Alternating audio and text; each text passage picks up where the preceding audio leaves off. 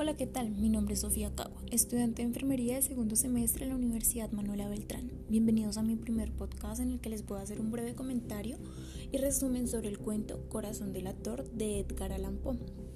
Empezaré comentando que Edgar Allan Poe fue un escritor, poeta, crítico y periodista romántico estadounidense caracterizado por sus relatos cortos en el género de terror, uno de sus cuentos más reconocidos, Corazón del Ator.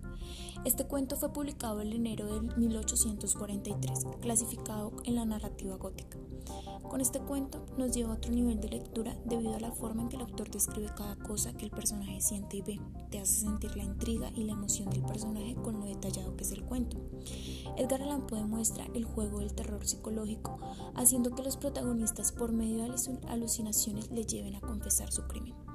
También que él no deje muy en claro la relación de los personajes provoca cualquier tipo de interpretación sobre la identidad o relación que tienen los personajes, como por ejemplo el viejo. En ningún momento describe qué relación tienen ellos dos, que según algunas fuentes dicen que es una relación paternal, pero también deja suposiciones a otros vínculos, que puede ser su amigo, su abuelo, el dueño de la casa o cualquier otro vínculo.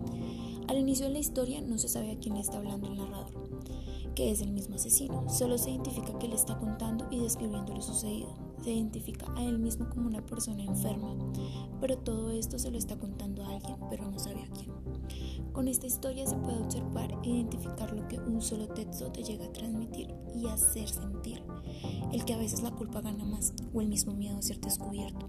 Que la mente propia te puede hacer una mala jugada y ser delatado por uno mismo como le pasó a aquel hombre, que no aguantó tanta presión que terminó confesando su crimen.